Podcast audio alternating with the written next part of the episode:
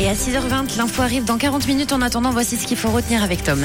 Et on commence avec ce drame euh, du côté de Genève. Ce week-end, un jeune homme de 18 ans a trouvé la mort après avoir reçu un coup de couteau. Les faits ont eu lieu dimanche soir dans la commune de Tonnet. La victime aurait été prise à partie par un groupe d'individus et serait décédée à son domicile. Les circonstances du drame ne sont pas connues. Six mineurs ont été interpellés. Dans l'actualité ce matin, on apprend également que les Suisses souffrent de plus en plus des allergies. Dans les années 70, 5% de la population était concernée par les allergies. La proportion est passée à 20% aujourd'hui, touchant un Suisse sur 5. Les causes sont génétiques, mais également en rapport avec l'hygiène et l'alimentation industrielle. Deux séismes ont secoué la Suisse. Hier, une première secousse de magnitude 3,1 a été ressentie en Valais, près de Zinal, aux alentours de 18h30. Trois heures plus tard, une seconde a été enregistrée dans la région de Port-Entruy.